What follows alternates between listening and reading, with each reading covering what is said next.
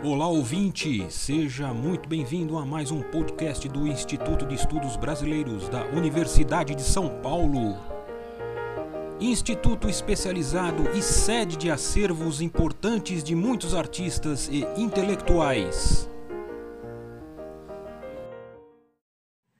Este é o podcast do IEB e eu sou André Luiz de Miranda Martins professor associado de História Econômica na Universidade Federal de Pernambuco, campus do Agreste, na cidade de Caruaru. Entre 2018 e 2019, eu realizei no Instituto de Estudos Brasileiros da Universidade de São Paulo uma pesquisa de pós-doutorado sobre a formação e a atuação do médico e geógrafo Josué de Castro nas décadas de 1930 e 1940 a perspectiva proporcionada pelos escritos de Castro ajudará a tematizar a epidemia da gripe causada pelo vírus influenza em 1918 no Recife. A epidemia esgarçou o seu tecido social e prenunciou um dos traços marcantes da capital de Pernambuco. Traço, ademais, presente por todo o século, a expressiva e chocante desigualdade. Josué será nosso companheiro nessa tentativa de reconstrução histórica. Talvez fosse mais adequado falar em, em, morrer no Recife do que em viver no Recife entre fins do século XIX e os primeiros anos da década de 1920.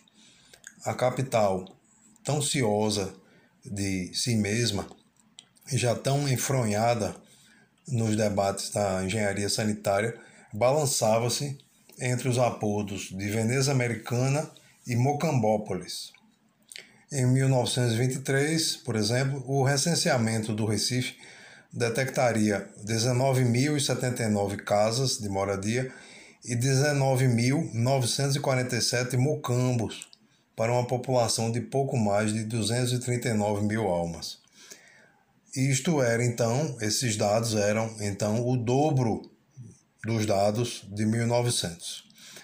Esse crescimento populacional espantoso se deve, em boa medida, às migrações de famílias de trabalhadores da zona da mata, da mata pernambucana, fugidas da miséria rural causada pelo latifundismo da cana-de-açúcar no período da transição engenho-usina migrações em massa para o Recife e cidades vizinhas, a, a futura Grande Recife, que conformam ali pelo, pelo fim dos anos de 1910 uma densidade demográfica de mais de 200 habitantes por quilômetro quadrado. Uma verdadeira superpopulação relativa que se apinhava, que se mocambizava. Mas o que eram os mocambos? O que designa no Recife e no Nordeste do Brasil essa palavra que tem origem na língua quimbundo. Quem nos dá essa explicação é o professor José de Castro em seu ensaio O Problema dos Mucambos, publicado no seu livro Documentário do Nordeste, saído em 1937. Com as paredes de barro batido no engradado de ripas, formando a estrutura chamada taipa, o mocambo tem, em regra, a forma retangular, com as quatro paredes da mesma altura e é coberto por um toldo de palha em dois planos inclinados unidos na comeira e descansando nas paredes laterais. Esta disposição condiciona a existência, na parte do superior dos dois frontões, de duas largas aberturas triangulares, por onde se processam predominantemente a iluminação e principalmente a aeração no mais primitivo tipo de crossing ventilation, lavando o interior com a fresca brisa do Nordeste. As portas são, em geral, muito apertadas e baixas, servindo-se unicamente para passagem, poucas ou nenhuma janela. Ora, essa reunião de, de materiais e esse uso de técnicas primitivas de construção certamente davam ao, aos mucambos um ar de habitação ecológica, né? tão louvada por Gilberto Freire e pelo próprio José de Castro. mas a sua possível habitabilidade era anulada pelos locais onde eram levantados esses mocambos, como observa o nosso geógrafo no mesmo ensaio. O que desgraça o mocambo no Recife é a zona onde ele é geralmente edificado. Zona baixa úmida dos mangues, zona de lama, de mosquitos e de caranguejos única zona urbana que, inadaptável a qualquer produção mais rendosa, é explorada no plantio da vegetação proletária dos mucambos. Lembra-nos Albert Camus, em seu romance A Peste, que uma forma cômoda de travar conhecimento com a cidade é inteirar-se de como nela se trabalha, se ama e se morre. No Recife, nos 70 anos prévios a 1920, morreu-se aos milhares e em meio a 14 epidemias de gripe, varíola, febre amarela, cólera, peste bubônica, disenteria e tuberculose. Só esta última, a tuberculose, cefaria mais de 30 mil vidas entre 1891 e 1918. Isso sendo quase 25% do crescimento populacional nesse interregno com as mortes atingindo sobretudo crianças. De fato, ali no Recife, a mortalidade infantil entre 1915 e o fim da década de 1920 é representada por uma curva ascendente por todo esse período. A gripe espanhola chegaria no porto do Recife em 24 de setembro de 1918, a bordo do vapor Piauí. Seria recebida com certa descrença na sua letalidade.